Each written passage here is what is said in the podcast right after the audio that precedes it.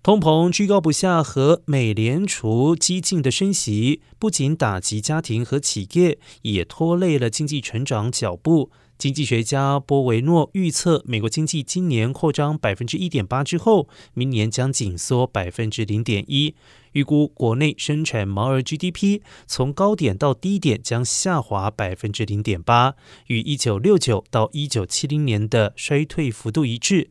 布维诺指出，通膨可能已经触顶，但要到二零二四年底才有可能接近美联储的目标。他预期终端利率可能在明年下半年达到百分之五到百分之五点二五区间，但是央行大概要到明年第四季才有可能降息。